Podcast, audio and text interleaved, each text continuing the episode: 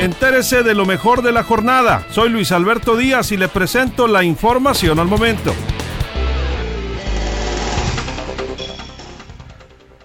Hay que considerar otros factores ante el alza de delitos en Mazatlán y no, solo irse con el mal trabajo en la Secretaría de Seguridad Pública, pidió la líder de Canacintra, luego de los cambios que se han dado en la institución.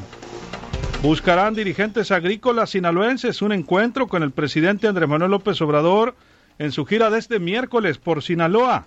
Le plantearán que es necesario acelerar los trámites ante Segalmex para el pago de apoyos a maiceros. Con 22 votos a favor y 17 en contra, fue reprobada la cuenta del Ejecutivo en el Congreso de Sinaloa. Hubo algunas discusiones.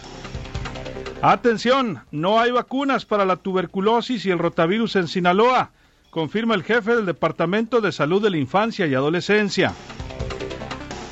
El alcalde de Mazatlán afirmó que está listo el puerto para la reapertura de gimnasios. El alcalde de Culiacán, Jesús Estrada Ferreiro, reiteró que sin excusa ni pretextos el uso de cubrebocas en Culiacán será obligatorio a partir de este lunes. Este lunes que inicia el, también lo que llaman la campaña Guardianes de la Prevención de la Salud.